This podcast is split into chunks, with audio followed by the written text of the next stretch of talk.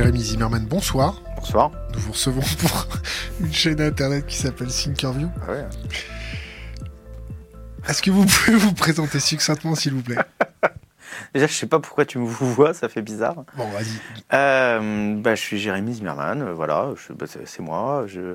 J'ai été pendant un temps euh, porte-parole d'une organisation qui s'appelle la Quadrature du Net, que j'ai fondée il y a une dizaine d'années. J'ai depuis une quinzaine d'années euh, milité pour les logiciels libres, pour leur euh, défense et leur promotion. Euh, et je suis, je, je- je me demande même pourquoi je suis là, tu vois. Alors, t'es là, je vais, je vais dire pourquoi t'es là. Euh, tu fais partie de, de nos tout premiers invités. On se connaît depuis, depuis des années. Et le fait que euh, tu quittes la quadrature, que tu démissionnes, on, s'est senti obligé de, t'inviter parce que euh, tu fais partie de, des murs pratiquement. C'est vrai, hein et, euh, ta démarche intellectuelle au sein de la quadrature euh, nous a aussi beaucoup motivés pour continuer ce qu'on fait. Et donc voilà. Bah, démissionner, c'est un peu formel, c'est administratif. C'est juste, j'ai souhaité m'enlever cette étiquette-là pour, pour continuer et aller faire autre chose. Ça nous arrive tous dans la vie. À un moment, on sait quelque chose et puis voilà, on va faire autre chose. Euh, donc j'ai énormément de respect pour la quadrature du net et tous ceux qui, qui y sont. Je leur fais tous un gros bisou. Euh, certains de mes meilleurs amis euh, sont ceux avec qui j'ai partagé ces moments absolument formidables. J'ai pu passer des moments, une expérience dingue avec, avec tous ces gens-là. Donc c'est juste, voilà, il y a un moment où en fait, quand tout le monde venait me voir en disant Ah, j'ai ouais, la quadrature du net, alors que moi, en fait, ça fait 4 ans que j'ai lâché mon, poste à plein temps, tu vois, de représentant, de porte-parole, de coordinateur, etc. Il était juste temps de, de marquer ça, de marquer que voilà, que si vous voulez parler à la quadrature du net, vous allez là-bas. Si vous voulez parler à moi, vous venez ici. Mais c'est pas, euh, voilà, c'est pas la, c'est pas la Alors news de l'année. re- revenons aux sources. Pourquoi la, la quadrature à l'époque?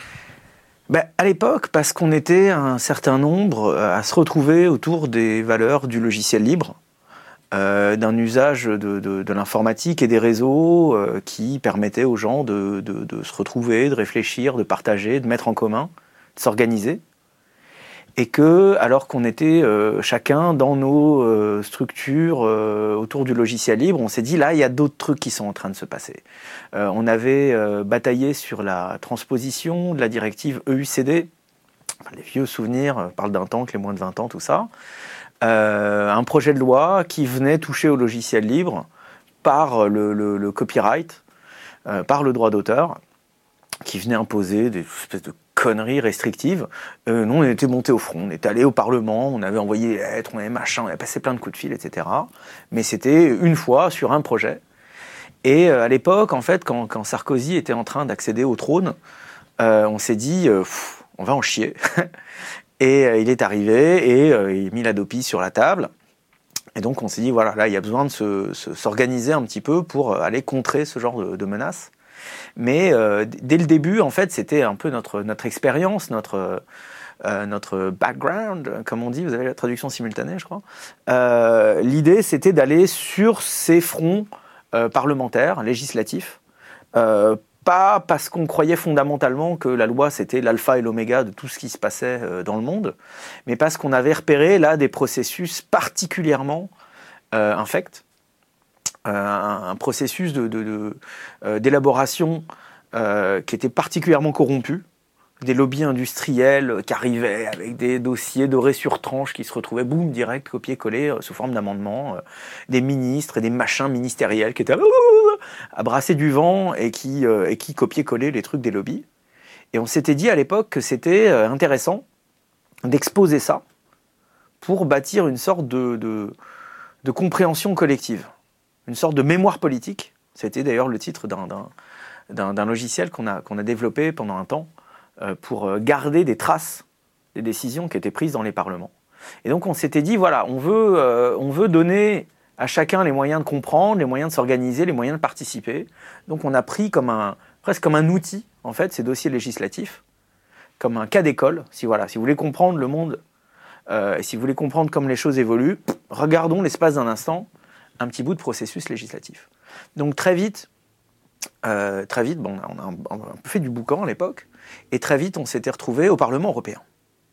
Et donc moi j'ai passé euh, peut-être 7 ans à euh, naviguer dans les couloirs du Parlement européen. Au début je connaissais une personne, puis deux, puis trois. Et euh, de proche en proche, documenter ces processus législatifs à l'échelle européenne. on est même... bon, il y a plein de trucs qu'on a fait au milieu de la nuit, bourré, en se disant ouais c'est cool.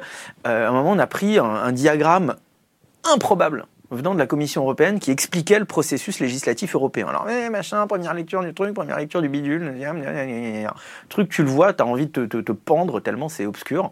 Enfin, le diagramme lui-même explique pourquoi tout le monde s'en fout en fait de l'Union européenne. Et nous, on a pris le machin et on mettait vous êtes ici. J'ai passé un quart d'heure sous Inkscape à faire, tu sais, un, un cercle comme ça avec écrit vous êtes ici, avec un point au milieu, et on le déplaçait sur le diagramme pour essayer vaguement de tenter d'expliquer ce qui se passait. Donc on a fait ça pendant des années.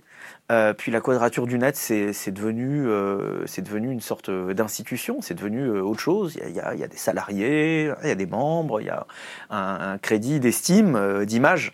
Euh, c'est devenu presque un, bon client des médias. Il y, a, il y, a, beaucoup de dossiers aujourd'hui qui sont traités par la quadrature du net. Et, et, moi, j'ai juste à un moment ressenti le besoin d'aller faire autre chose. Voilà, parfois on dit que les, vies des gens, c'est des cycles de 5 ans, 7 ans, 10 ans, je ne sais pas. Moi, voilà, c'est un cycle, c'est la fin d'un cycle. Au passage, il se trouve que, euh, à force de me retrouver dans les couloirs du Parlement européen, de rencontrer, bon, parfois des gens très bien. T'as proposé d'en manger un peu? Bien sûr. Bien sûr. C'était vraiment se tromper de. Des noms oh Non, des noms, non. Mais euh, des gens qui Ah, viens, notre parti, machin, oh là là, parti bidule, parti machin. Genre, C'était ma, ma, réponse de base. Tu veux pas marcher, quoi Non, non, non. Je, non je, euh, soit je cours, soit, je suis à l'arrêt, je contemple, mais non, je marche pas ou pas. Euh, mais le, le truc, c'est qu'après à la louche une dizaine d'années, parce que avant la quadrature du net, il y avait la bataille sur les brevets, sur les logiciels et des trucs euh, et d'autres trucs. En gros, après une dizaine d'années à regarder le processus législatif européen, à voir la Commission euh, européenne et ses crânes neufs, euh, à voir le Parlement avec ses commissions parlementaires et ses trilogues et ses machins, on va même pas entrer dans les détails. Bah, quelque part, j'ai perdu la foi il y a dix ans, tu m'aurais demandé, euh, bah alors, euh, l'Europe, machin. Je t'aurais dit, oui, l'Europe, le Parlement européen, l'institution démocratique et tout, on y va, on y va, on y va. Et à force de regarder ces machins fonctionner, plus j'en parlais, plus je me rendais compte que j'expliquais, en fait, pourquoi ça ne fonctionne pas.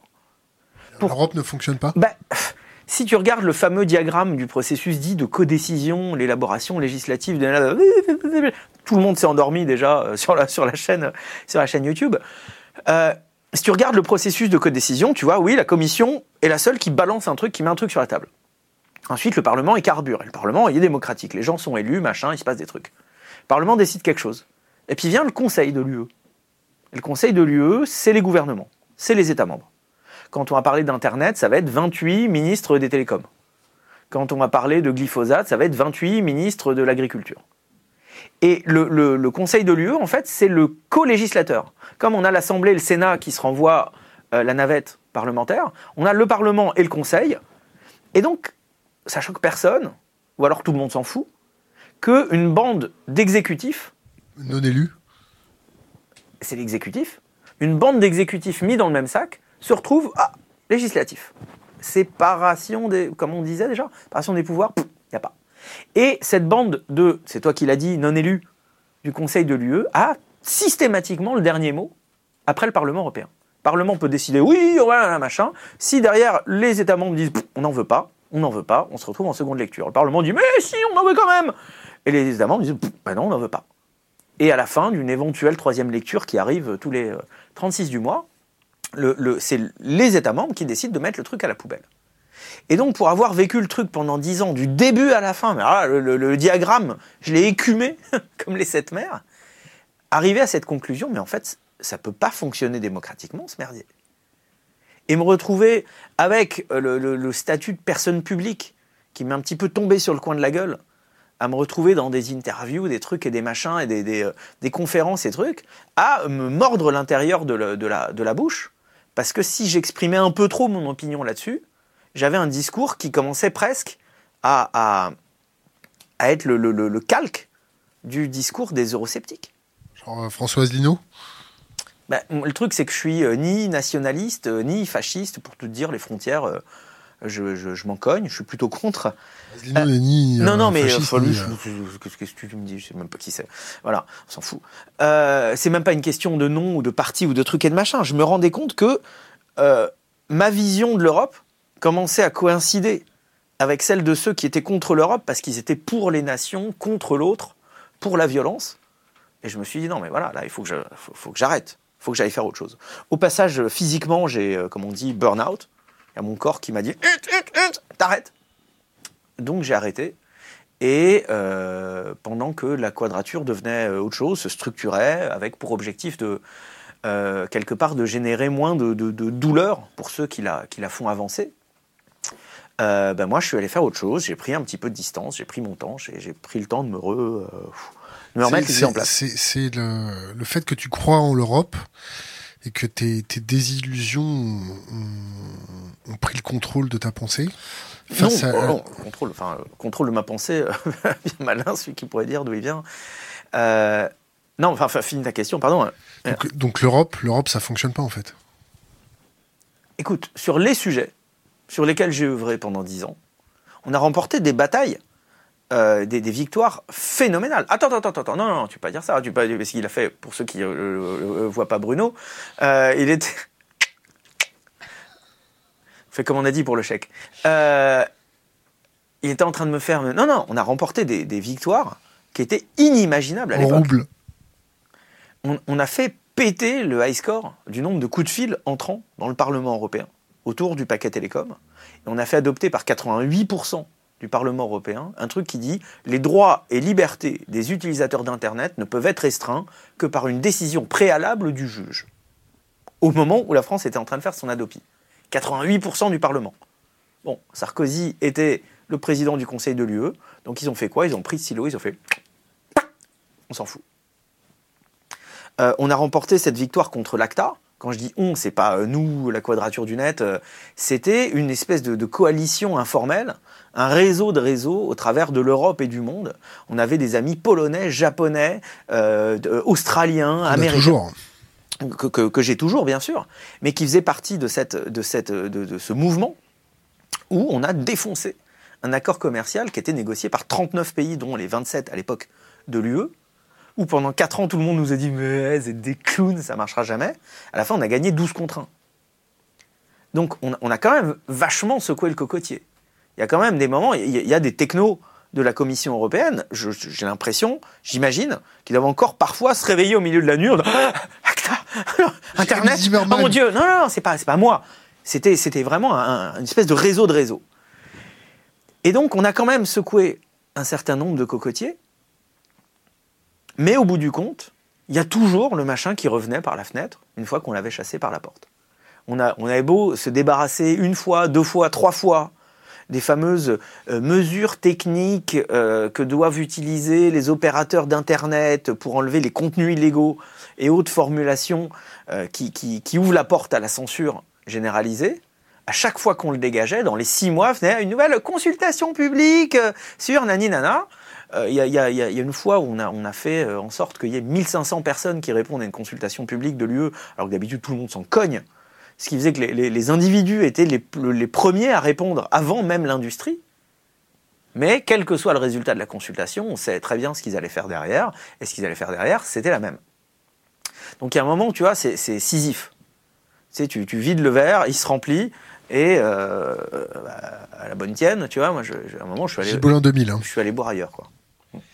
Tu demandes quoi? Tu demandes plus de souveraineté? Tu demandes quoi? Est-ce que, est-ce est-ce que si on, on récupère un peu plus de souveraineté, ça permettra de faire avancer correctement les débats? Pas?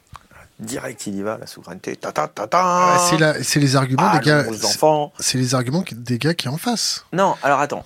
Bon, déjà, souveraineté, c'est un de ces, ces mots valises qui veulent dire euh, tout et, et son contraire. Et puis surtout, pour commencer, moi, je demande rien. Comme je t'ai dit, je ne sais pas vraiment pourquoi je suis là. Parce qu'aujourd'hui, je représente rien ni personne euh, que moi-même.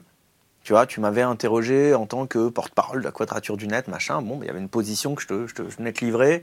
Euh, C'était à moitié ce que je pensais moi et puis ce qu'on pensait dans ces, discussions euh, collectives. Mais là, vraiment, c'est juste moi. Donc je demande rien. Je demande rien à personne. Moi, je suis allé prendre de la distance, je suis allé réfléchir. Euh, je suis allé regarder le monde un petit peu différemment. Il y a ce, biais qu'on a tous, je crois, que quand tu fais quelque chose pendant un an, cinq ans, dix ans, tu sais, on dit, quand tout ce que tu as, c'est un marteau, tous les problèmes ressemblent à un clou. Donc il y a un moment où tu te retrouves avec un mode de pensée. Tu es, administrateur réseau, tu vas tout voir en mode d'administration réseau. Euh, euh, réalisateur, tu vas tout voir en mode de cadre, de lumière, de machin. Euh, tu es politique, tu vas tout voir en matière de, d'influence, de pouvoir, de projet de loi, etc. Donc moi j'ai eu ce besoin, pour moi, et je dis pas que c'est ce qu'il faut pour le monde, mais j'ai besoin pour moi de prendre de la distance, de prendre du recul, de, remettre en question des choses dont, dont j'étais convaincu, et, et de prendre le temps du temps et de prendre le temps de la réflexion. Prendre le temps de l'errance. Donc, euh, je demande rien à personne. Euh, je souhaite à bon nombre d'entre nous euh, d'avoir, peut-être par des privilèges similaires aux miens, ou par la, le, concours de circonstances, d'avoir l'occasion de réfléchir, de prendre la distance et de penser à ces choses voilà, avec un petit peu de recul. Maintenant, tu me parles de souveraineté. Je vais te parler de Brexit. Oh, il me parle de Brexit je, vais me boire une bière en face pendant que tu parles de Brexit. Question d'Internet. Est-il possible de réformer l'Union européenne Mais c'est quoi la souveraineté? C'est la souveraineté des États-nations? C'est la souveraineté des institutions? Ou c'est la souveraineté des individus? Ou c'est la souveraineté de nos corps? Tu vois? Qu'est-ce que tu veux dire par souveraineté? Qu'est-ce qu'il veut dire? Voilà. Qui Qui C'est qui euh, la question d'Internet, c'est est-il possible de réformer l'Union européenne pour qu'elle devienne démocratique Quelles conséquences sur l'Union européenne si elle se défait bon, Frexit. Frexit. Il y a bon dos, il y a bon dos Internet, hein, franchement. Euh, non mais, euh, écoute, pour réformer l'UE, il faut réformer les traités constitutifs de l'UE. Donc je ne sais pas si tu te rappelles, on a eu en 2006, je crois, un vote sur un traité qui était un projet de constitution européenne, où 55% des Français ont dit non. Dans les années qu'on suivi, le truc quasiment à la virgule près est revenu et s'appelait traité de Lisbonne. Parce que les États membres, ensemble, ont décidé on va faire un nouveau traité. Et ce traité a été adopté. Donc ça, c'est les traités constitutifs de l'UE. Il y a eu le traité de Lisbonne, euh, il y a eu le traité de Maastricht, il y a eu le traité de Rome, etc. Et donc, c'est, euh, on va utiliser le terme constitution, mais c'est en gros l'épine dorsale euh, de l'Union européenne. Ces traités-là, pour les modifier, il faut l'unanimité des États membres. Les mêmes qui laissent rien passer au Parlement qui soit contraire à leurs intérêts nationaux négociés, il faut l'unanimité. Donc un problème simple. Le Parlement européen, il est à Bruxelles, tu sais, puis il est à Strasbourg aussi. C'est Chirac et Helmut Kohl, je crois, qui avaient décidé ça à l'époque. Quel beau symbole Strasbourg, l'amitié franco-allemande, les 12 États Chirac ou pas Mitterrand, non? Non, Chirac. Je sais pas. Peut-être, peut-être. Bref, c'était pour le symbole, c'était beau, c'était bien, tout le monde était content. À l'époque, il y avait 12 États membres. Aujourd'hui, il y en a 28. Le centre géographique de l'Union européenne, je crois qu'il est quelque part entre l'Allemagne et la Pologne aujourd'hui. Donc que tous les députés européens aillent une semaine par mois de Bruxelles à Strasbourg, en fait, ça fait chier tout le monde. Strasbourg, c'est une petite ville, très jolie, très bonne choucroute, bonne bière, etc. Mais 99% des gens du Parlement européen, ça les gonfle d'aller de Bruxelles à Strasbourg avec des malles remplis de documents qui se perdent en chemin. Euh, les hôtels sont pleins à craquer, des assistants parlementaires sont 5 dans des chambres doubles. Les taxis, on a 800 à Strasbourg pour 5000 personnes qui viennent travailler une semaine par mois dans ce machin-là. Pour bouger le Parlement européen de Strasbourg, pour dire, bon, allez, on arrête les conneries, maintenant on reste à Bruxelles, parce que c'est plus pratique pour tout le monde, il faut l'unanimité des États membres. Donc il faudrait que la France soit d'accord. Mais la France, elle voudra jamais. Parce que ça apporte du blé à la région, parce que ça truc, parce que ça machin. Donc tu vois, sur un problème qui est, anodin, il y a une pétition qui a été signée par 90% du Parlement européen pour dire on veut plus de Strasbourg, on peut pas. C'est, je sais plus combien, genre 23 camions de 12 tonnes qui vont de Bruxelles à Strasbourg une fois par mois pour porter les malles pleines de, de papier. Ça fait aucun sens aujourd'hui. Pourtant, ça changera jamais parce que la France voudra jamais.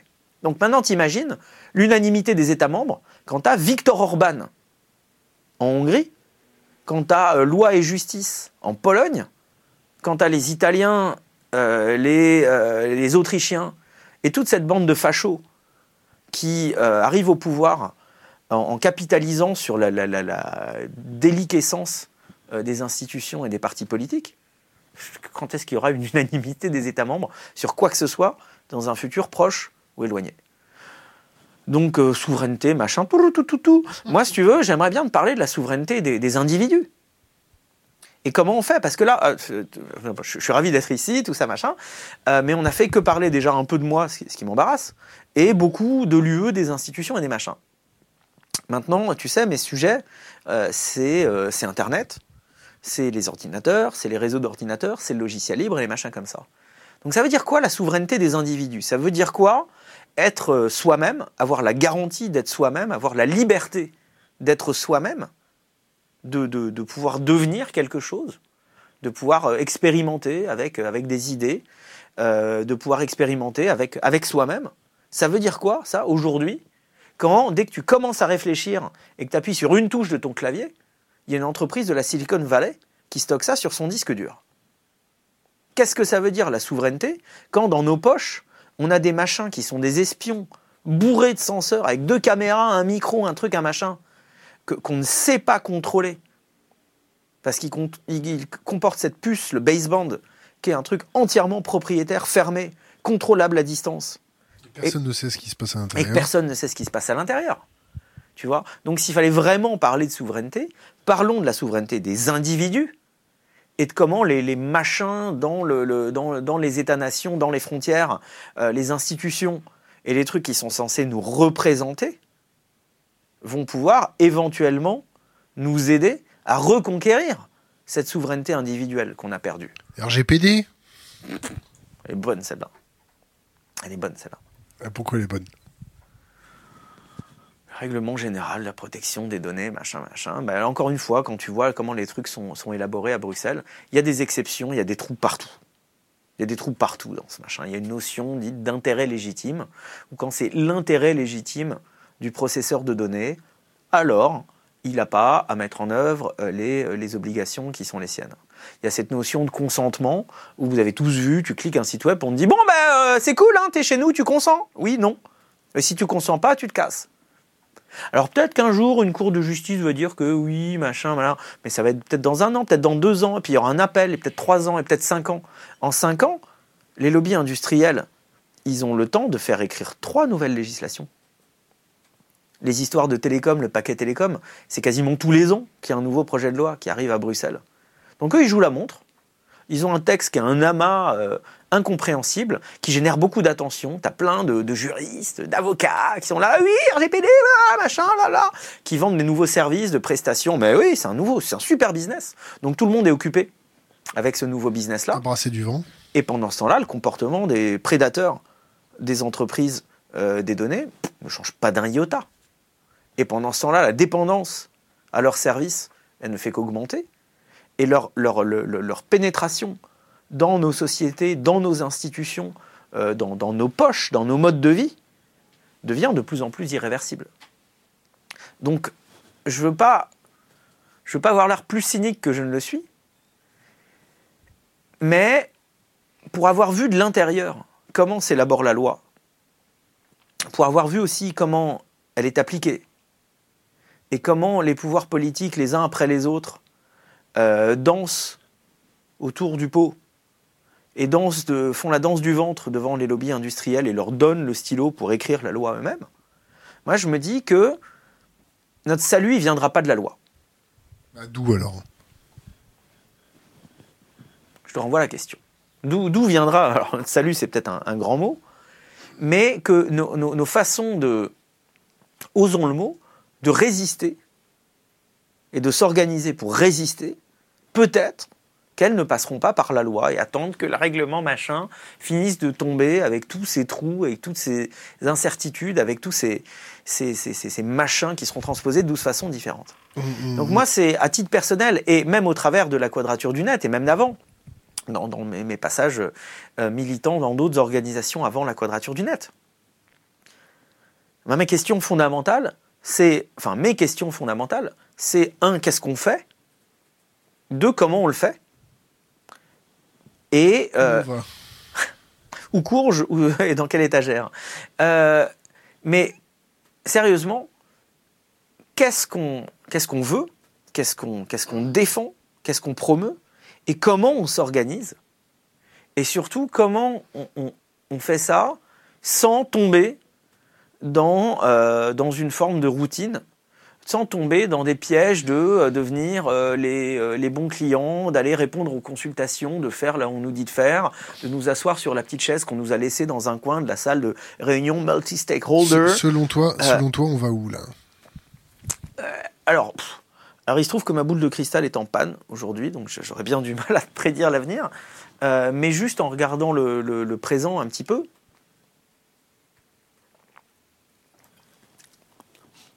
on a des entreprises transnationales dont le pouvoir est bien au-delà de celui des États-nations, qui sont engagés dans des comportements prédateurs euh, au sujet de nos données personnelles, au sujet de nos comportements, au sujet de nos vies. Donc euh, une influence qui s'étend sur des champs qui vont de la banque à l'assurance, euh, à l'embauche, de euh, recherche. à la, la détermination de, de- de- de cibles pour des frappes de drones. Donc vraiment à toutes les couches de nos sociétés. Et euh, en même temps que le, le pouvoir de ces entreprises augmente sur nos vies, on a des pouvoirs publics qui deviennent des parodies d'eux-mêmes. Tu vois, genre euh, la République en marche, espèce de petite euh, PME. euh, de, de voilà petit ouais. Non start-up ça veut dire PME en fait mais euh, l'espèce de petite euh, start-up de, de, euh, qui sourit bien sur, sur un poster et, euh, Ça marche bien, non et qui avance en marche forcée bah, attends de voir les, les attends de voir les européennes attends de voir si ça marche bien il n'y a, taper. plus- hein. a plus un poids lourd pour, pour, pour, pour soutenir. Et donc une bande, de, une bande de clowns comme ça, qui arrive sur une espèce de, de, de- de coup de poker et qui parie sur la déliquescence des partis historiques qui sont plus que l'ombre d'eux-mêmes, euh, et qui en fait ont vendu leur pouvoir aux plus offrants. Euh, donc des pouvoirs publics qui ont lâché la main, et des entreprises qui sont de plus en plus puissantes. Euh, ça fait un paysage dans lequel de plus en plus de gens ne, ne croient plus dans une espèce de, de- de- mythologie ambiante que oui, euh, l'État protège la patrie, euh, que liberté, égalité, fraternité. euh, Quand on renvoie des, des bateaux coulés en Méditerranée, qu'on gaze des, des mémés avec leurs sacs de poireaux, qu'on va faire des perquises à 4 heures du matin et assigner à résidence des, des- militants politiques ou qu'on laisse des suprémacistes s'armer euh, de l'autre côté de l'Atlantique, euh, on voit des pouvoirs publics qui renoncent. Ou qu'on passe des contrats avec des gens qui coupent la tête de certains journalistes. Euh, L'Arabie Saoudite, mais on peut- pourrait parler de, de Kadhafi aussi, tu vois. Et, et, euh, euh, donc, sans avoir capacité même à dire où on va, déjà essayer de, de, de- de- tu vois, de souffler et de regarder où l'on est et d'arrêter de se voiler la face sur un certain nombre de choses et de regarder avec un petit peu de, de distance, un petit peu de calme où l'on en est, ça pourrait peut-être être un début d'élément de réponse C'est pas trop tard aux questions comment on s'organise et qu'est-ce qu'on fait. C'est pas trop tard pour s'organiser il, il est toujours trop tard et jamais trop tard. C'est c'est trop tard par rapport à quoi Tu vois. Euh, maintenant, le fait est qu'on est de plus en plus nombreux à chercher des façons de s'organiser qui vont euh, au-delà des structures institutionnelles. Comment ça va ta petite fichesse? Je sais pas, tu peux, tu peux me l'obtenir, toi tu, tu peux demander T'as as des, des gens à qui tu peux demander J'espère qu'elle est épaisse, hein, parce qu'un jour ça fera, tu vois, ça sera comme des décorations qu'on affichera peut-être sur notre, sur notre plastron, j'en sais rien, je, je- je m'en fous. Mais le, le fait de se dire que ben, là où, quand l'institution a échoué, quand on ne reconnaît plus l'institution, quand dans notre tête quelque part on a, fini de destituer l'institution, de la renverser de son socle et de regarder au-delà, se demander, mais qu'est-ce qu'il nous reste à faire? Est-ce qu'on n'a plus que les yeux pour pleurer et c'est la fin du monde? Oh, il n'y a plus de République, il n'y a plus rien? Ou est-ce qu'au contraire, on n'a pas là un champ des possibles qui s'ouvre à nous, euh, un boulevard dans lequel décider euh, de ce que l'on veut être, de ce que l'on veut faire, de comment on veut euh, euh, s'organiser les uns, les uns avec les autres. Est-ce qu'il faut qu'on réveille nos vieux démons? Basculer la table Qu'on s'énerve un peu Je sais pas si un démon qui dort sert à quoi que ce soit ou bénéficie à quoi que ce soit. Un démon que tu réveilles. Tu m'as déjà réveillé le matin, tu sais ce que c'est Je préférais qu'on n'en parle pas. Et euh, je, je- bon, et d'une, je vois pas vraiment ce que tu veux dire par là. Pourrais-tu préciser? Bah, euh, être révolutionnaire, pour appeler un chat un chat.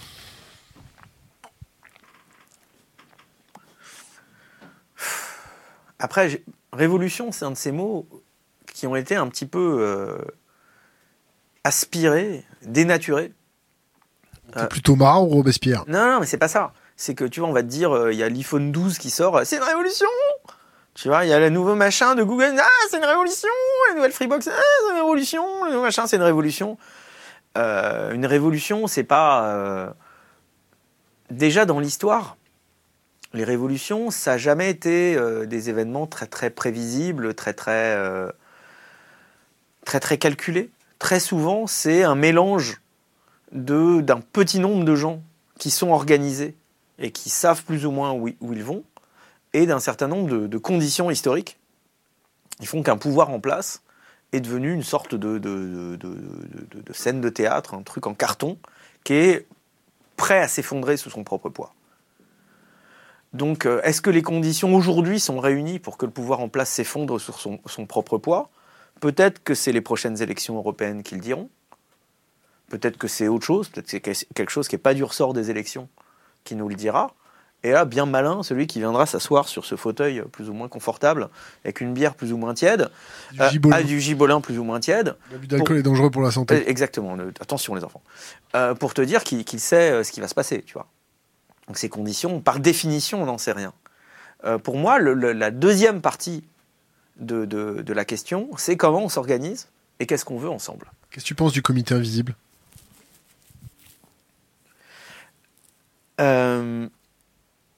Par définition, il est invisible. Donc c'est difficile d'en penser quelque chose. Euh, sur les trois bouquins, euh, L'insurrection qui vient, euh, À nos amis et maintenant, déjà je recommanderais la lecture. Je suis pas d'accord avec tout. L'insurrection qui vient, je l'ai trouvé un peu, un brouillon, un peu, adolescent dans, le style. À nos amis, j'ai trouvé qu'il posait de très bonnes bases pour aider ceux qui souhaitaient regarder le monde différemment à le faire. De dire, par exemple, moi, il y a un truc que j'ai gardé d'à nos amis, de dire qu'en fait, quand on regarde ces clowns en papier euh, qui euh, tiennent les institutions aujourd'hui, les centres de pouvoir, ils sont plus là où on a l'habitude de les voir. Un parlement avec ses colonnes, sa moquette épaisse, ses dorures, ses statues, ses machins. En fait, c'est devenu une sorte de théâtre. Et qu'en réalité, le vrai pouvoir aujourd'hui, il est dans l'infrastructure. C'est EDF, c'est Areva, c'est Google, euh, c'est les réseaux de, routes, de trains, euh, c'est euh, dans, les réseaux que se trouve le vrai pouvoir. C'est le, New York Stock Exchange. Et, et cette analyse, moi, je la trouve juste. De dire que à mesure que ces clowns ont laissé le pouvoir leur échapper parce qu'ils l'ont vendu au plus offrant, eh ben, le pouvoir il s'est retrouvé au plus offrant. Et le plus offrant, c'est les groupes industriels transnationaux qui ont, eux, bâti l'infrastructure de, euh, leur, fortune, qui très souvent repose sur la captation de ressources, voire l'exploitation au sens propre euh, de ressources. Donc ça, pour moi, ça a été important de lire ça dans, dans, nos amis, parce que je l'avais plus ou moins compris en côtoyant de loin certains de ces acteurs, mais eux, là, vraiment, ils l'ont formulé de façon assez implacable. Euh, le dernier, euh, euh, maintenant, je le trouve intéressant aussi pour des raisons différentes, et là encore, je suis pas d'accord avec tout. D'ailleurs, la façon dont il parle des, communs et du bien commun, je trouve qu'il y a beaucoup à redire, mais c'est pas pour autant que je mettrais le, tout à la poubelle. Et puis de toute façon, j'ai pas besoin d'être d'accord à 100% avec quelqu'un pour trouver que ce quelqu'un est intéressant. Mais dans euh, maintenant, ils apportent là non plus des clés de compréhension, mais des clés de quelque part de, mise en œuvre, des clés d'action. En disant voilà, tu te sens écrasé dans un monde injuste, tu vois tous ces machins qui déconnent, etc. Eh bien, tiens, pense destitution. Imagine qu'en fait, le président, bah, c'est plus ah, le président de tous les Français, machin, bah, c'est peut-être juste un clown, un pantin que euh, euh, la caisse d'assurance machin, que euh, l'Assemblée, le, Parlement, bidule machin, c'est pas les trucs tricolores, les dorures et les machins. En fait, c'est peut-être juste une bande de glandus qui n'ont rien compris. Et juste le fait dans sa tête d'être capable de se dire, bah, en fait, ça c'est pas important. Ça permet de regarder au-delà. Les désacraliser ben, il y a ça dans cette notion de destitution, et je trouvais que voilà, c'était un des trucs intéressants. Bon, alors, euh, tu parlais de ma fichesse tout à l'heure, je sais pas si ça me faire euh, étiqueter à narco-autonome, comme on disait, ultra-gauche, euh, radicalo-violent, je sais pas quoi, encore une fois, je m'en fous. Et puis de toute façon, le comité invisible, c'est une de mes sources d'inspiration, c'est un des trucs que je lis. Et voilà, si tu étais Google, tu saurais tout ce que je lis, même si j'essaye de, de faire attention. Euh, donc non, je trouve qu'il y a des, choses intéressantes partout, même chez des gens avec qui tu n'es pas forcément d'accord. On en est où euh, de la surveillance euh, Est-ce que 1984 était censé être un manuel Comment tu vois le comment tu vois l'évolution des pouvoirs politiques face à bah alors, Vas-y. 1984, c'est évidemment une autre de mes inspirations, presque un livre de chevet, tu vois. Je l'ai lu trois, quatre fois. Je recommande à n'importe qui de le lire et de le lire en anglais d'ailleurs. Euh, peut-être le lire une fois en français, et puis ensuite le lire en anglais parce que le, verbe d'Orwell est vraiment. Euh, maintenant, c'est presque un, tu vois, c'est presque un poncif, c'est presque un lieu commun d'invoquer 1984 quand on va parler de surveillance. Mais 1984, c'est de la douceur à côté de ce qu'on vit. Je sais pas si tu te rappelles, Winston Smith, il y a un coin de sa maison, un petit coin, dans lequel il peut se mettre il ouvre une latte de son parquet, il sort un carnet et il écrit des trucs dedans. Et Big Brother le voit pas. C'est quoi un coin de ta maison où Google te voit pas aujourd'hui? Ou tu vois? Sans parler des, machins que les gens mettent dans leur salon, qui écoutent en permanence. Et c'est 20% des foyers américains, 13% en Allemagne, j'ai vu, qui ont un dispositif espion, un machin d'écoute dans leur salon qui écoutent en permanence ce qu'ils disent. les enceintes connectées aussi le font. Hein. Euh, et les téléphones euh, Android ou Apple ou truc machin. Euh, dans, dans, dans 1980, 1984, c'est de la petite bière à côté. Bon, c'est normal, il l'a écrit dans les années 30 ou 40, je sais plus. Quelle année il l'a écrit? On va, on va demander ça à la communauté. Ils vont Internet. Aidez-moi à ne pas avoir l'air imbécile. mais sans aller jusque-là, les éléments pour moi les plus importants en 1984, c'est pas tant Big Brother et la surveillance, parce que ça, tu vois, on l'a dit, on l'a répété. C'est l'autocensure. C'est l'autocensure, mais c'est aussi le, job de Winston Smith au ministre de la Vérité, au ministère de la Vérité. Et cette notion... en 1949. Ah ouais, je suis un peu tombé loin avec les années 30, mais voilà. Euh, Winston Smith, au ministre de la Vérité, il bosse à mettre à jour la novlangue. Ça aussi, c'est un des poncifs qui vient de 1984. Mais la novlangue, c'est l'État qui impose les mots à utiliser. Et ces mots sont imposés pour neutraliser le sens. Parce que c'est notre projet. Et pour neutraliser la capacité à réfléchir et la capacité à penser. Alors, euh, on avait beaucoup rigolé, enfin rigolé jaune, à l'époque de la LOPSI, la loi d'orientation et de programmation, Brice Hortefeux, Sarkozy, tout ça, euh, une loi de, je crois, 140 articles qui touchait à 40 ou 50 codes différents, une espèce de fourre-tout incroyable, où il y avait un amendement qu'on avait surnommé l'amendement Novlangue, qui disait remplace dans tous les textes législatifs et réglementaires le mot vidéosurveillance par le mot vidéoprotection. Donc tu as l'État qui dit Maintenant, on ne parle plus de vidéosurveillance, mais on parle de vidéoprotection. Et on comprend tous pourquoi. La surveillance, tout le monde se dit Oula, j'ai pas envie d'être surveillé. Donc peut-être que c'est justifié la surveillance de temps en temps, mais moi j'ai pas envie d'être surveillé. Alors que protection, tout le monde a envie d'être protégé. Et donc on voit comment le, sens des mots est utilisé pour neutraliser la capacité à penser.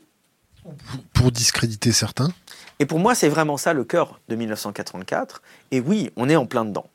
Euh, George Orwell a été un observateur très fin euh, des régimes totalitaires, euh, des régimes nazis et des régimes soviétiques, et a observé comment le pouvoir totalitaire exerçait son pouvoir sur les individus. Et, c'est ça, je pense, l'héritage d'Orwell. Beaucoup ont lu dans 1984 une critique du régime soviétique, mais il s'est aussi éminemment inspiré des régimes fascistes pour écrire son truc. Et donc aujourd'hui, on est dans une forme de ce qu'il faut appeler ça un pré-fascisme, un proto-fascisme. Est-ce que c'est même une bonne idée de s'en référer à des régimes des années 30 et 40 pour décrire le monde dans lequel on est aujourd'hui? Franchement, j'en sais rien. Mais la caractéristique de nos régimes autoritaires aujourd'hui, c'est qu'il y a une, composante extrêmement forte d'industrie. C'est plus juste un taré avec une casquette, un drapeau, un machin, qui va donner l'espoir en machin, un truc meilleur parce que tout le monde en a marre. Mais c'est des, des tarés dans la Silicon Valley. Pourquoi des tarés? Bah, des tarés, parce que si tu regardes la psychologie de gens comme euh, Peter Thiel euh, ou Elon Musk ou euh, Eric Schmidt, tu vois que ces gens ont une espèce de, bulle idéologique inspirée par Ayn Rand, qui est une espèce d'individualisme forcené. Libéral. c'est pas c'est pas libéral à ce stade, c'est c'est psychotique, c'est c'est sociopathe, c'est libéral à un point où tout le monde est ton ennemi et il n'y a, que, y a, que toi qui es capable d'écraser tout le monde pour, pour y arriver. Et, euh, et que ces gens-là sont glorifiés, ils ont des agences de, de, com euh, qui s'assurent de, euh, de, leur image. Elon Musk a une agence de com que pour lui, que pour son image à lui. Et que parce que ces gens-là ne sont pas le gouvernement, les pouvoirs publics, et que ah, le gouvernement, nani, nanana, eux, ils sont respectés, eux, ils sont glorifiés, on les voit comme, comme étant presque des, modèles. Et donc quand ces gens-là impulsent des politiques publiques, euh, et je dis la Silicon Valley, mais il n'y a, pas, a, a pas que, tu vois. Courant transhumaniste et tout ce qui va avec. Et donc voilà, quand ces gens-là, les transhumanistes, voilà, quand ces gens-là impulsent des politiques publiques et que les, les, pouvoirs publics en sont réduits à les suivre en courant, en tenant un petit truc derrière pour essayer de récupérer les miettes derrière eux, euh, ben, c'est à la fois quelque part différent des fascismes des années 30 et 40, encore que dans les années 30, les groupes industriels ont été les premiers à faire la promotion des régimes fascistes, parce qu'eux, ils promettaient des gros contrats, une grosse expansion, et, euh, euh, et, voilà, toutes les, enfin, tu vois, en Allemagne, euh, les industries et automobiles et de l'armement et l'acier et machin, ils, étaient ravis de l'arrivée de ce, petit gars avec sa moustache parce que ça promettait des jobs et tout ça. Mais donc là, on, voit arriver quelque chose qui est un peu informe. Le contour est mal défini. Quand c'est une entreprise qui, par définition, est transnationale, elle a beau avoir son siège euh, en Silicon Valley. Euh, elle a des conseils stratégiques qui lui viennent de la Virginie, où se trouvent les, espions, euh, ou de Washington, où se trouve le Pentagone.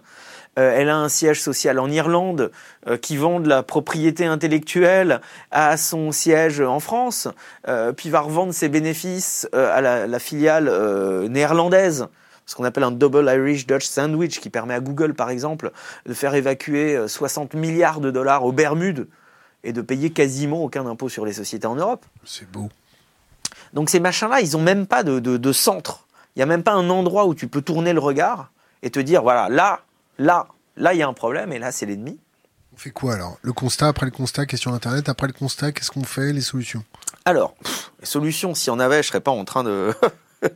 de, boire du gibolin en discutant avec toi, je serais en train, en train d'y travailler. Enfin, j'espère être en train d'y travailler.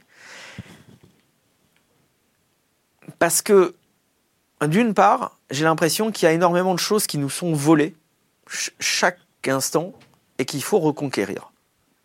De la même façon qu'il faut reconquérir notre capacité à, penser. Et que pour ça, il faut reconquérir notre capacité à prendre du recul. Reconquérir, oui. Se venger. Attends, attends, attends. Oh attends, attends. Eh, oh, tu m'as posé une question qui est assez difficile comme ça. Tu vas me laisser le temps d'y répondre. Hein. Laisse-moi le temps de me planter en y répondant pour ensuite aller. Euh, donc, reconquérir sa capacité à penser, son esprit critique, donc une forme de, prise de distance. Pour une prise de distance, il faut prendre du temps. Pour prendre du temps, il faut peut-être s'émanciper de ces injonctions permanentes euh, euh, permanente à la, rapidité. Tu as tweet contre tweet, retweet, retweet, euh, réponse, clac, email, réponse, clac. Les trucs qui clignotent et qui te disent que tu es obligé d'être là, de répondre, de machin, où les gens s'inquiètent pour toi si après 12 heures, t'as pas répondu à un SMS. Tu vois, il faut peut-être apprendre à reprendre le temps. Pourquoi tu me regardes comme ça? Non, je te regarde comme ça parce que tu es en face de moi, que tu tiens un micro et que, euh, et que je m'adresse à toi. Euh, je peux regarder la caméra, mais on a toujours appris qu'il fallait pas faire ça quand on était filmé. Je sais pas, t'en penses quoi? Non, si ça va. Bon. Euh, donc, quelque part, peut-être apprendre à reprendre le contrôle de nos vies, de notre temps, de nos pensées. Et par là, peut-être, redécouvrir, ou découvrir tout, court, si on en a été privé euh, assez tôt, euh, nos humanités. Le fait d'être un humain en face d'un autre humain. Avec du gibolin ou pas, avec euh, une bonne assiette de, fromage ou des graines ou je sais pas quoi. Mais qui, nous, ce qui nous connecte, ce qui nous met en face et qui n'a pas des ordinateurs en chemin. Des trucs sans les écrans, sans les claviers, sans les réseaux, mais où on se sent être les uns avec les autres. Où on se sent en lien, on se sent en, en solidarité, on se sent en capacité, où on partage l'expérience ensemble, et de là se demander, en fait, qu'est-ce qu'on qu'est-ce qu'on veut faire maintenant? Sans, tu vois, les du passé, faisons table rase, et autres slogans éculés, sans euh, pensée préconçue, sans, euh, Sans vengeance. sans idéologie. Ah, on y viendra peut-être, je ne vois même pas ce que j'ai à dire là-dessus. Mais sans, truc préconçu, avoir vraiment cette capacité honnête, presque naïve, à se demander voilà, maintenant qu'on est là, euh, je sais pas, on est, euh, faut peut-être pas le dire, on est, six dans cette pièce. Et ben si on coupait la caméra, qu'on enlevait les écrans, qu'on se mettait autour d'une table et on se demande mais on fait quoi ce soir, demain, la semaine prochaine Qu'est-ce qu'on veut pour l'année prochaine, pour dans 5 ans, pour dans 10 ans? Donc retrouver une capacité à être ensemble en dehors d'un monde euh, d'injonction à l'immédiateté, en dehors d'un monde qui nous euh, pompe euh, les données, qui nous pompe la vie pour nous contrôler. Et alors, j'ai pas envie de paraphraser le- le comité invisible ou des machins comme ça, c'est pas une question de se rendre ingouvernable, mais quelque part de s'émanciper d'un certain nombre de formes de contrôle qu'on a peut-être déjà intériorisées. Le fait, tu vois, tu as parlé de Google et dire fuck off Google à des gens, leur expliquer que Google, c'est cette bande de gens qui, euh, au travers du programme des drones US, euh, aident à identifier et suivre des cibles, que Google font de l'évasion fiscale à hauteur de, de milliards d'euros par an, que euh, Google, c'est la surveillance de masse. Et tu leur dis ça, ils sont là, bah oui, mais Google. Tu vois, comme dans 1984, on dit, mais on a toujours été en guerre avec euh, l'Eurasie. Tu vois, ces mantras qu'on a tellement entendus qu'on les a intériorisés. Ah, mais Google, c'est Google. Comment tu veux te passer de Google? Eh ben, il y a Cirx, un métamoteur de, de, recherche. Il y a OpenStreetMap. euh, Il y a, etc., etc. Et donc, euh, arriver à balayer des trucs qui sont devenus de- tellement des, des- des certitudes qu'on a, on a, on a perdu l'habitude de euh, les prendre en considération ou de les contester. C'est une partie de la réponse, je pense, à qu'est-ce qu'on fait. Une deuxième partie de la réponse, avant, j'ai envie de parler de vengeance, je sais pas. euh, Mais pour Vendetta. mais non, mais attends. Euh, enfin, avant ça, une autre partie de la réponse, parce que là, je t'ai fait comme une espèce de, de- de manifeste analogue, en mode on se retrouve autour d'une table entre humains sans avoir besoin d'écran et de machin. Mais ces écrans et ces machins, ils sont, ils sont déjà là. Ils sont dans nos vies, ils sont partout. Là, si on devait compter euh, entre ceux qu'il y a dans nos poches, sur la caméra, sur les machins, voilà, il y a- on est né 6, il doit y avoir 20 écrans dans la salle. Donc la question, c'est pas tous de les détruire un par un. Euh, et la question, c'est aussi, est-ce qu'il y a encore quelque chose à faire? Comme par exemple des interviews de plus d'une heure sans montage ni coupure? Me dis pas qu'on en a plus d'une heure. Là, on approche de l'heure, là. J'ai soif. Euh, il reste de la bière, quelque... euh, du gibolin quelque part. Non, on à plus, là. Euh, la question, c'est qu'est-ce qu'on va en faire de tous ces écrans? Il y a certains qui sont véritablement devenus nos espions, nos ennemis. Et cela, il faut être capable de les identifier. Et peut-être, oui, de s'en séparer. Peut-être de les, de, les, de les pirater, de les hacker, de les, les bidouiller pour en faire quelque chose d'autre. Maintenant, la question, c'est comment comment on utilise des écrans? Comment aujourd'hui on peut utiliser des ordinateurs Et tu me vois venir avec mes gros sabots 150 mètres de long. Euh, la question du logiciel libre, c'est un projet politique qui a 30 ans. Euh, et c'est un projet politique qu'on a en quelque sorte considéré comme, euh, comme acquis. Tu vois, il y a 15 ans, se battait pour le logiciel libre, pour en parler, pour que les gens le, comprennent et en parlent. Et là, quelque part, il y a comme une sorte de lassitude. Mais le paysage a aussi évolué. L'idée au cœur du logiciel libre, c'est que si on ne se garantit pas le contrôle des machines collectivement, alors les machines vont nous contrôler. Ou les mecs qui contrôlent les machines. Évidemment. Et donc, la, façon de, comprendre ces questions-là, elle a aussi évolué au fil du temps. Et il y a peut-être là aussi un ou deux wagons qu'on aurait ratés, voire même un train qu'on aurait raté. Euh, parce que la question du logiciel, elle s'est déportée vers le matériel. Sans entrer dans les détails techniques chiants, euh, le, firmware, euh, je ne sais même pas comment on appelle ça en bon français, en gros le logiciel qui est niché sur le hardware, sur le matériel, et qui est initialisé quand on allume l'ordinateur, c'est un truc où Richard Stallman a commencé à en parler euh, il y a 15 ans en disant il y a un vrai problème là, on dit tous oui Richard, ouais, t'es bien gentil, mais bon, on n'a pas le temps de s'emmerder avec ça. Jésus.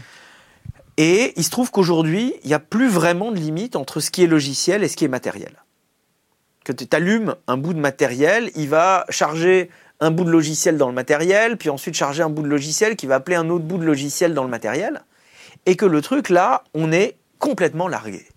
Et que si tu essayes d'utiliser GNU Linux, euh, Debian, sans logiciel propriétaire dans ta Debian, il y a 99,9% de chances que tu fasses ça sur du matériel dont tu as perdu le contrôle parce qu'il contient dans, ses puces du logiciel qui est propriétaire et qui la plupart du temps est là pour t'espionner.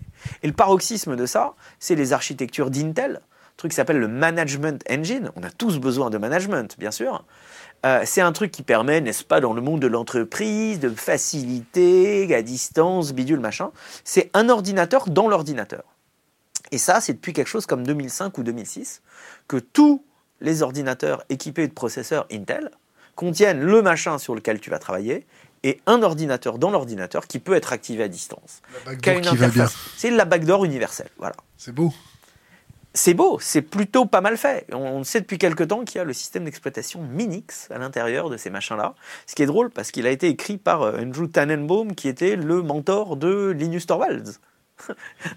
des loops de loops de loops. Donc là, j'ai pas de solution toute faite, mais se poser la question du logiciel libre en termes éthiques, en termes philosophiques, mais aussi en termes pratiques, et de mettre à jour sa vision de ce que doit être une informatique libre. Une informatique libre, c'est pas euh, lire trois fois la GPL et se battre machin, c'est pas suivre un dogme, c'est pas euh, brûler un cierge devant une image de Saint Ignatius, L'informatique libre, c'est une utilisation des ordinateurs qui permettent aux individus de se libérer, de s'émanciper, de contrôler leur vie, plutôt qu'être à la merci d'intérêts prédateurs, qui soient industriels ou étatiques. Et là, j'ai l'impression quelque part qu'on a un petit peu, je ne vais pas dire lâché l'affaire, mais en tout cas perdu du terrain, gravement perdu du terrain. Par fainéantise? Pas par fainéantise. Écoute, regarde le nombre de sujets qui nous sont tombés sur la gueule au cours de ces dix dernières années. Nous, on est arrivé, machin, ouais, quadrature du net et tout, Adopi, copyright, machin. Depuis, regarde la neutralité du net. Regarde les équipements qui sont collés au cœur du réseau. Regarde la surveillance de masse. Regarde le, filtrage. Tu vois, regarde le. le, le, euh, euh, Ce que je veux dire, c'est qu'on était, on était, euh, on nous a appelé 5 gus dans un garage on a rarement été plus de, de, 5 euh, à être à, temps plein à faire ce genre de machin. Donc, euh, c'est pas qu'on soit fait dépasser par les événements, tant que euh, les événements eux-mêmes sont vraiment dépassants. Quoi. Donc, là aussi, prendre un peu de recul, mettre à jour notre vision de ces choses-là, et comprendre qu'on ne pourra pas être libre et utiliser des ordinateurs, si l'on n'a pas une éthique et une pratique stricte de ce que l'on veut y voir. Et passer en revue le matos, passer en revue le software, du début à la fin, Mais sans donner les aussi, moyens. L'hardware aussi. Mais bien sûr. Mais alors là, tu parlais de souveraineté tout à l'heure. C'est là où les intérêts des individus rejoignent peut-être les intérêts de ce qui reste des. États-nations. Ou quand on, on a vu euh, que euh, les États-Unis ont interdit le hardware de ZT et Huawei parce qu'il y avait des backdoors des Chinois dedans. Ou Snowden nous a montré que Cisco s'était rempli de backdoors et tout le monde utilise des routeurs Cisco américains, donc à les Américains au cœur de son réseau, etc. Si les Gugus qui étaient dans les ministères de la Défense et les machins et les ANSI et les bidules euh, étaient pas en train de se rouler les pouces, euh, étaient pas en train de- d'amener des contrats à le tir. euh, ou à Palantir et avait quelque chose euh, à faire vraiment, c'est les questions qu'il faudrait se poser aujourd'hui. Et là, on pourrait imaginer des efforts au-delà des nations, au-delà euh, des budgets étriqués des uns et des autres, pour commencer à réfléchir du hardware vraiment, euh, sinon libre, parce que là encore c'est un concept machin, mais du hardware qui permettrait vraiment à ses utilisateurs de savoir ce qui s'y passe. Alors, avant que tu reprennes il y a une architecture de microprocesseurs qui s'appelle RISC-V, RISC RISC, comme euh, Reduced Instruction Set, euh, hein, qui est en fait une architecture de, microprocesseurs en kit. Tu peux prendre l'ensemble des specs ou un petit bout des specs et faire ce que tu veux avec. T'as testé? Non, parce que euh, les premiers euh, trucs euh, risque, euh, risque 5 euh, produits euh, à quelques, je crois, un millier d'exemplaires, ils valaient 1000 balles la pièce. J'ai pas encore eu ça entre les mains, et puis franchement, moi je suis la dernière personne pour aller te compiler des machins là-dessus. Je connais des gens dix fois plus balèzes que moi pour faire ces trucs-là. Mais il se trouve qu'il y a des gens dans le champ industriel, avec les milliards que ça implique, qui sont en train de se poser ces questions aujourd'hui. Il y a un des gars qui est un des fondateurs, je sais pas du tout où en est le projet, un des gars qui est un des fondateurs du Raspberry Pi, qui a un gros succès, mais qui au passage est du hardware propriétaire, avec des puces de chez Broadcom au milieu pour faire le Wi-Fi. C'est pas une backdoor, mais c'est un arc de triomphe euh, de backdoor au milieu de ses Raspberry Pi. Et lui a lancé un nouveau projet en disant le but, c'est d'avoir du hardware qu'on ne peut contrôler qu'avec du logiciel libre. Et ça, ça s'appelle low risk, là encore RISC, jeu de mots, risque, risque. Euh, et ben peut-être que ça, c'est un tout petit pixel d'espoir sur un gros tableau euh, noir euh, assez. J'ouvre une parenthèse. Ouais. Tu te rappelles euh, d'un de nos potes là, Esteman, ça te parle? Tu sais qui gueulait sur le, le le vernis de. Vite fait. Ouais. Bon, on ferme la parenthèse. Euh, donc il y a, y a- y a une, une vraie question. Euh, en gros, le logiciel libre, ça va au-delà du logiciel. L'informatique libre, ça va au-delà du logiciel. Et se poser la question de ces architectures informationnelles qui permettent aux individus de vivre, d'exister, d'expérimenter et de s'organiser en, toute liberté, plutôt que sous contrôle, là, pour moi, c'est un enjeu absolument crucial. Et hélas, il y a peu de gens, euh, peu de ressources pour ces choses-là aujourd'hui. Je pense que c'est euh, c'est un combat qui, ouais, qui mérite vraiment d'être mené. Alors, question d'Internet. Est-ce qu'il peut nous dire un peu comment il s'organise à, à titre perso? VPN tout le temps, Tout, ouais. pas log et autres? Alors il y a Il des y avait une autre question dans le même sens, vas-y. pas- Ouais. Alors et d'une, bon, je suis pas le. Ouais. Est-ce que Jérémy peut mettre en avant des logiciels systèmes moteurs éthiques et social? Alors pour ça, retrouvez-moi sur mon blog Jérémy. Non. Euh, bon, il y a des trucs que j'ai pas envie de révéler. euh, Il y en a. Je, je suis vraiment pas un exemple en tout. Oui, j'utilise un VPN pour tout. Euh, c'est le VPN d'un ami. C'est un ami qui commence par B? Non, c'est un ami qui commence par ce qui, ce qui commence, c'est son truc. C'est lui, tu vois. Si je donne pas de nom, c'est pas pour donner des lettres de nom, tu vois. Hein, parce qu'il y en a d'autres qui. pas comme Benjamin, Il y en a d'autres qui commencent par B. hein, Ouais, tu vois. Hein, Bruno Tu vois Euh, Donc, j'utilise un VPN pour tout, mais j'ai aucune illusion que ça me protège de, quoi que ce soit.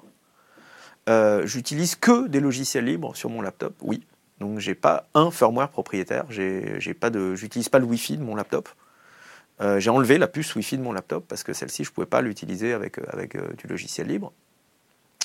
j'ai un, BIOS en logiciel libre qui s'appelle Coreboot. sur mon, certains appellent encore ça téléphone, mais sur mon ordinateur de poche, j'utilise tant bien que mal un truc qui s'appelle Replicant qui est une version de LineageOS, qui est un fork d'Android, mais dans lequel il n'y a aucun logiciel propriétaire. Donc, j'ai pas la caméra frontale, j'ai pas le GPU, donc l'accélération hardware, j'ai pas le Wi-Fi, j'ai pas le Bluetooth. Bon, ça m'enlève des trous de sécurité au passage, hein. mais c'est même pas une question de sécurité parce que les mises à jour de ce machin-là, c'est tous les euh, à savoir parce que c'est des volontaires qui se crèvent la paillasse. Euh, pour faire ce truc. Donc j'ai pas l'illusion que ça m'apporte plus de sécurité. C'est vraiment à la fois pour des raisons éthiques et puis pour me mettre un peu dans le bain pour savoir au jour le jour euh, ce que j'utilise et comment je l'utilise. J'ai arrêté d'utiliser un machin qui s'appelle Signal que beaucoup d'activistes utilisent aujourd'hui, qui est une messagerie dite sécurisée. Ben, j'ai arrêté de l'utiliser parce que l'auteur Moxie a interdit aux gens de le distribuer sans son autorisation et de le distribuer autrement que par Google. Donc la question, est-ce que c'est vraiment un logiciel libre? Elle se pose. Tu dis mon truc c'est un logiciel libre, donc tout le monde a le droit de l'utiliser, de le copier, de le modifier euh, et, de l'étudier. Mais si tu dis ça et tu dis au passage, euh, au fait les gens n'ont pas le droit de le modifier, bon, qu'est-ce qui, se passe vraiment? Donc il y a ça, il y a le fait que euh, Signal t'oblige à donner ton numéro de téléphone. Tu ne pas juste avoir un nickname ou un machin jetable, non, tu es obligé d'avoir un numéro de téléphone. Signal euh, centralise toutes les métadonnées sur son infrastructure à lui, qui repose sur Amazon et sur Google. Et au passage, Signal, comme beaucoup, beaucoup de projets qui sont dans le domaine euh, de, la, de la sécurité, de la protection de la vie privée, etc., un financement en grande partie par le gouvernement US, euh, donc voilà, c'est pas pour euh, cracher. Telegram, non C'est une farce. Enfin, moi j'en sais rien, mais mes potes euh, cryptographes qui savent de quoi ils parlent me disent que la crypto de Telegram c'est de la, de la blague.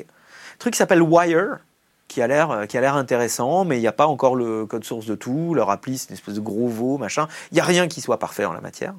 Euh, Omemo, le protocole de chiffrement qui va avec Jabber, qui n'est pas OTR, est semble euh, assez intéressant, mais tous ces machins, c'est presque du bricolage, tu vois, je suis pas en train de dire tout le monde doit utiliser machin, tout le monde doit faire comme moi, parce que je me rends bien compte qu'il y a encore euh, énormément de boulot et que ces trucs-là sont, sont euh, difficiles. Maintenant, il y a un truc sur le côté difficile d'accès. Tu vois, et là aussi, Signal, ils ont fait des choix dans leur interface. Blip. Blip. Blip. Blip. Ça ne parle pas Même protocole que BitTorrent Non, Blip, ça me dit, Blip, ça me dit rien. Signal, ils ont fait des choix d'enlever de l'interface le fait de vérifier la clé de chiffrement de ton correspondant. Avant, dès que tu ouvrais un truc dans Signal, ils disaient attention, le truc n'est pas vérifié. Cliquez ici.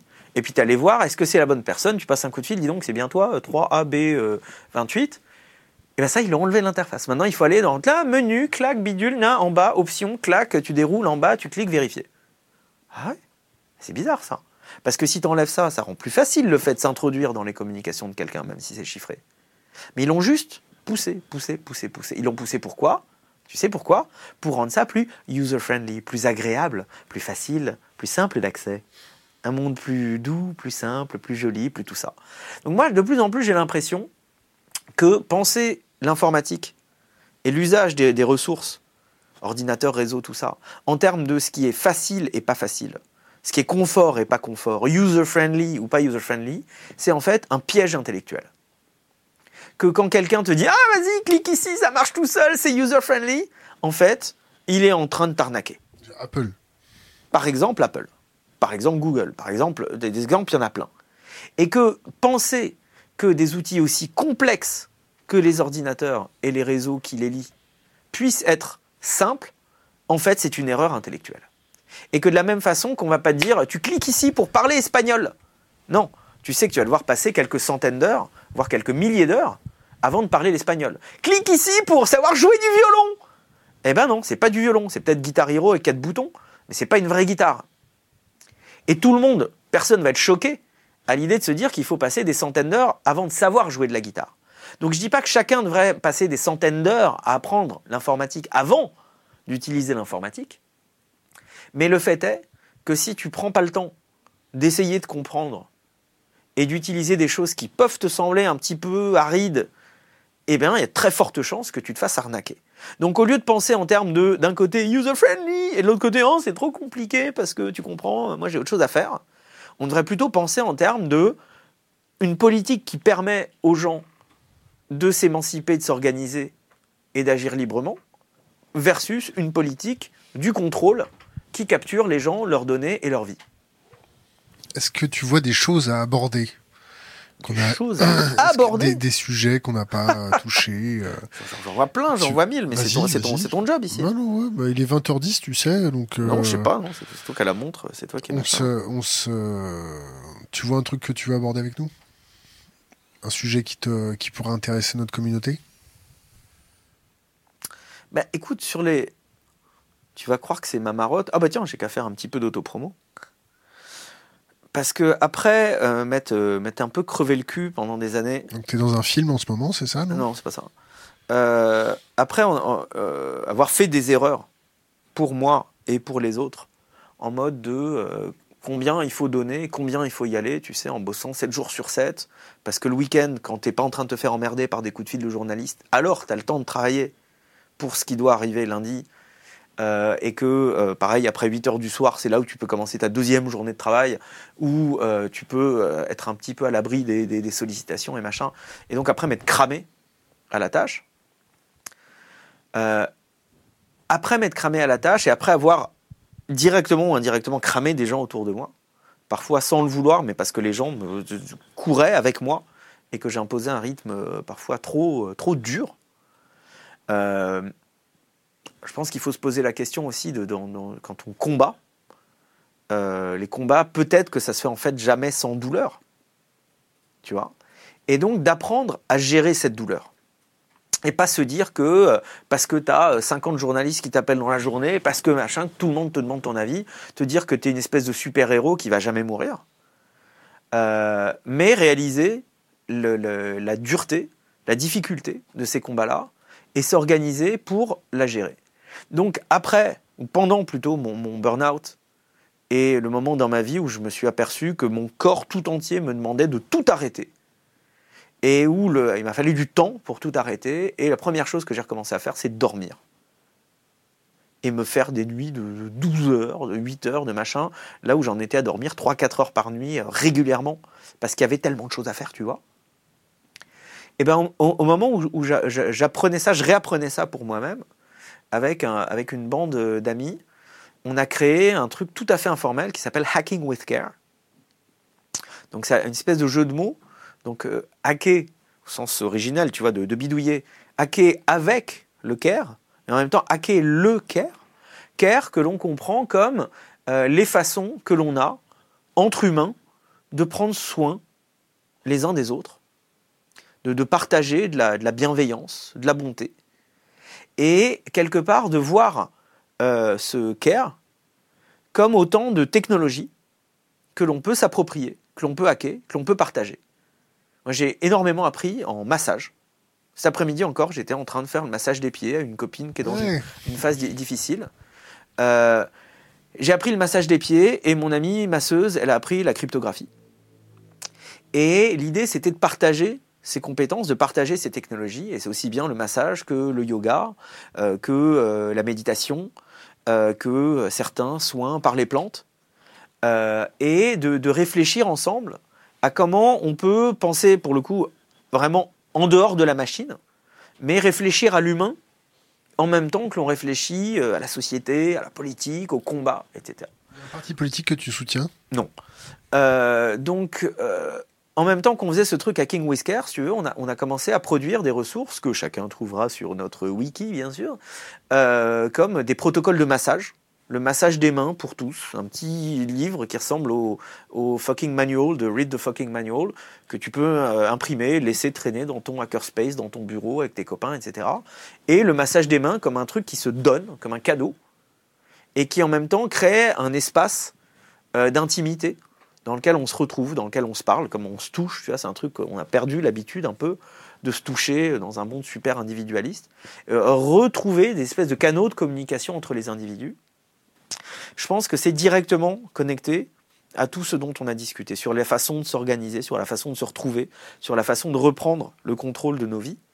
Et plus se voir comme des unités euh, autonomes, individualistes, randiennes, euh, performances, euh, algorithmiques, etc., mais comme des gens, des humains faits de chair et d'os, de force et de faiblesse, de moments difficiles, et apprendre dans nos, dans nos vies, mais aussi dans nos structures, dans nos mouvements, dans nos modes d'organisation, à gérer ces descentes, ces moments difficiles, et à pas dire ouais non non mais euh, lui euh, il est fou de toute façon, euh, de toute façon lui c'est un connard machin, mais à, à, prendre soin des autres, à s'ouvrir sur les autres. Je pense que c'est aussi une partie des réponses. Donc hacking with care, les uns les autres. Les partis politiques non.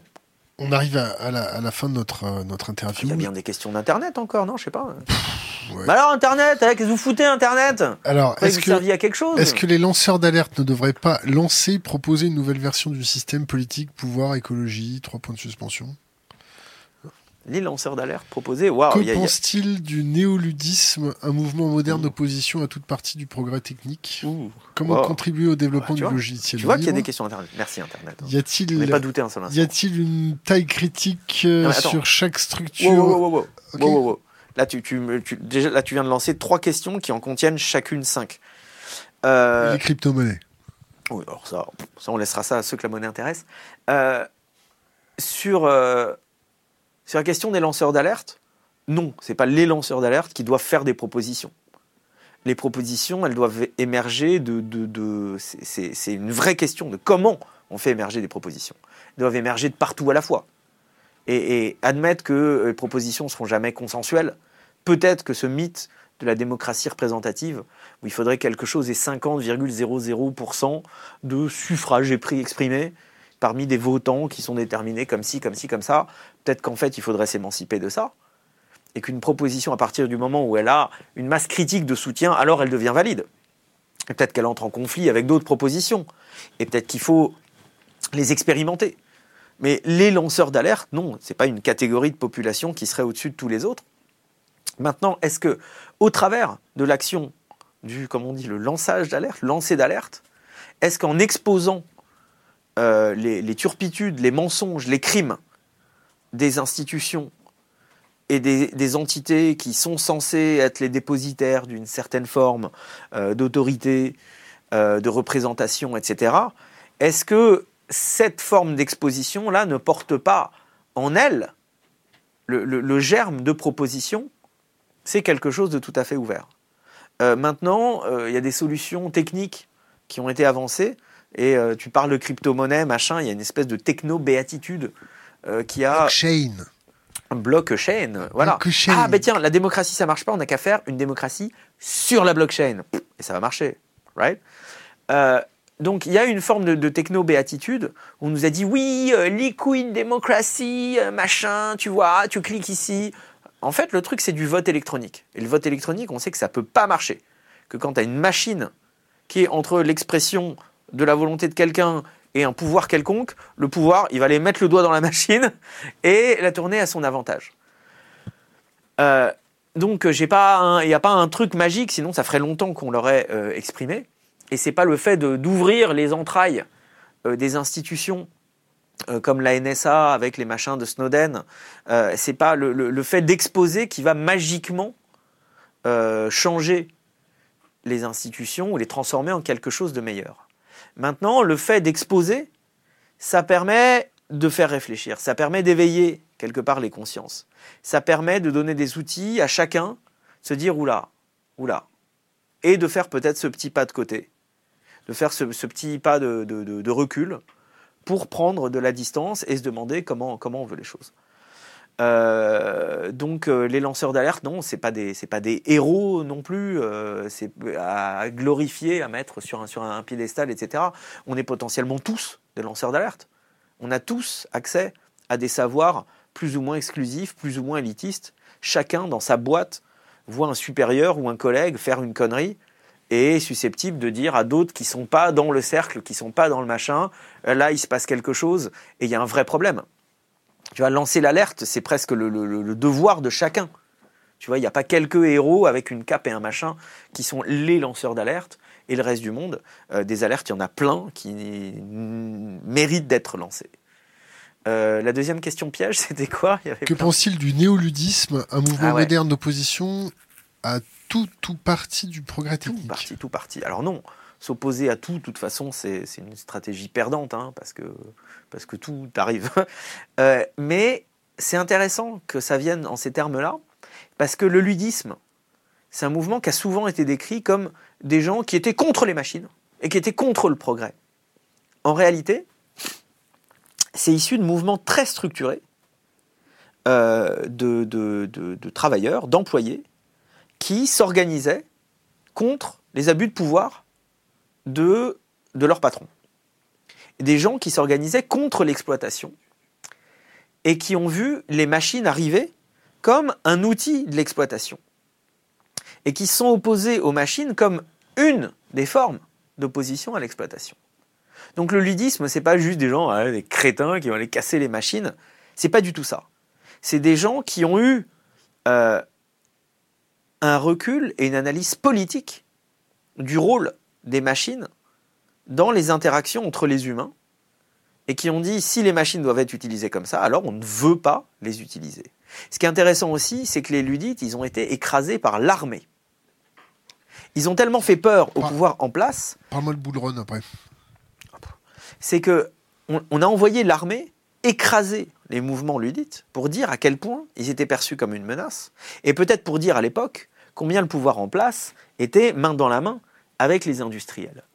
Donc l'histoire des ludites, je crois que ça en dit long sur l'histoire des mouvements sociaux, sur l'histoire des mouvements de résistance, sur l'histoire des, mouvements euh, qui euh, contestent quelque chose qui nous est imposé euh, comme étant c'est le progrès, c'est l'innovation, donc on doit tous l'accepter. Allez hop, tous une puce dans le cou, tous les empreintes digitales, tous des caméras partout, tous des machins. Des gens qui vont dire non, non, attends, wait. On, souffle un coup, on réfléchit et on se pose la question est-ce qu'on veut ça, oui ou non? Donc je ne sais pas ce que euh, nos amis les internets entendent par néoludisme, mais qu'il y ait partout dans le monde et dans tous les milieux euh, et pas seulement dans telle ou telle euh, petite euh, niche politique, mais des gens qui se posent aujourd'hui la question de notre rapport aux machines, de nos interactions avec les machines et entre nous humains au travers des machines, et qui se demandent s'il n'y a pas peut-être une forme d'urgence à reprendre le contrôle ou d'urgence à, sortir de l'urgence. je pense que c'est quelque chose de très sain. Euh, rapide, Bull Run? Rapide, Bull Run Bon, Bull Run, c'est un des 150 euh, et quelques, je crois, euh, programmes de la NSA qui ont été exposés par le petit nombre de documents qu'Edward Snowden a en pratique rendu public. Il y, avait, avait des tonnes, on n'en a vu que très peu. Bull Run, c'est un de ces programmes-là. Il faut rappeler à ce stade qu'on parle Snowden, Snowden, Snowden. Snowden, c'est 2013 la publication de ces documents, et ces documents étaient tous datés de 2012. Donc c'était il y a six ans. Et six ans à l'échelle de l'évolution des technologies et à l'échelle de l'évolution des, capacités, des ressources des services de renseignement, c'est euh, une ère, plusieurs ères. Donc Bull Run, c'était la capacité que s'arrogeait la NSA à aller saboter les technologies permettant de protéger sa vie privée. Et Bull Run, c'était un éventail de méthodes pour aller saboter les technologies. Parfois, c'était placer un employé de la NSA dans une équipe de développement pour qu'il ajoute de trois bugs que la NSA puisse exploiter pour s'assurer qu'une technologie censée protéger la vie privée la protège pas tant que ça. Parfois, et ça a été encore une fois documenté, c'était aller payer 10 millions de dollars une entreprise, RSA, pour qu'elle laisse un trou de sécurité ouvert au lieu de le corriger. Bullrun, parfois, ça a été des gens de la NSA qui allaient s'asseoir dans les comités de standardisation des, protocoles pour dire Oh là là, ça a l'air beaucoup trop compliqué le truc que vous essayez de faire là. Non, non, on a un truc pour vous, c'est plus simple. Là encore, pour permettre à la NSA de se laisser un pied à l'intérieur euh, des protocoles, des communications, des données, etc. Donc, ce que l'on avait avec Bullrun, c'est sans doute là encore une petite fenêtre sur cette capacité-là, mais c'est une, volonté euh, des États, ou en tout cas des États-Unis et de ses partenaires, euh, les Five Eyes, une volonté des États. Les, les Five Eyes, c'est une, une alliance historique qu'il y a entre les États-Unis, le Royaume-Uni, l'Australie, la Nouvelle-Zélande et le Canada, dans lequel leurs services de renseignement partagent de l'information. Donc on ne sait pas exactement ce qu'ils partagent et comment. Mais en gros, on l'a vu là aussi dans les, dans les documents d'Edward Snowden, le GCHQ britannique va aller espionner des Américains parce que la NSA officiellement n'a pas le droit d'espionner les Américains, et ensuite la NSA va échanger euh, l'espionnage d'un citoyen euh, euh, grand-breton contre ça, donc c'est une espèce de marché de dupes. c'est vraiment un marché pour le coup, une espèce de jeu de poker où on s'échange des, cartes. Et donc ce que montre Bull Run, c'est que les, États investissent des ressources considérables pour aller affaiblir la capacité des individus et des entreprises à protéger leurs données et leurs communications. C'est un paradoxe immense parce qu'on le sait, cette agence, tu vois, c'est la NSA, la National Security Agency, dont la mission est de, garantir, on indique, la sécurité nationale des États-Unis. Et pour ce faire, elle s'estime légitime aller affaiblir la sécurité du monde entier, y compris des citoyens américains, en rendant les protocoles de communication, le matériel, etc., plus faible, moins fiable. On arrive à la fin Peut-être, c'est toi qui me euh, dit. Euh, on dit toujours euh, laisser un conseil pour les jeunes générations. Ah merde. Ah ouais, il fallait t'en rappeler, mec. Hein. on, va, on va te donner une pré-question. c'est pas une question, c'est donne deux, trois livres à lire pour la communauté. Et ensuite ton conseil pour les jeunes générations.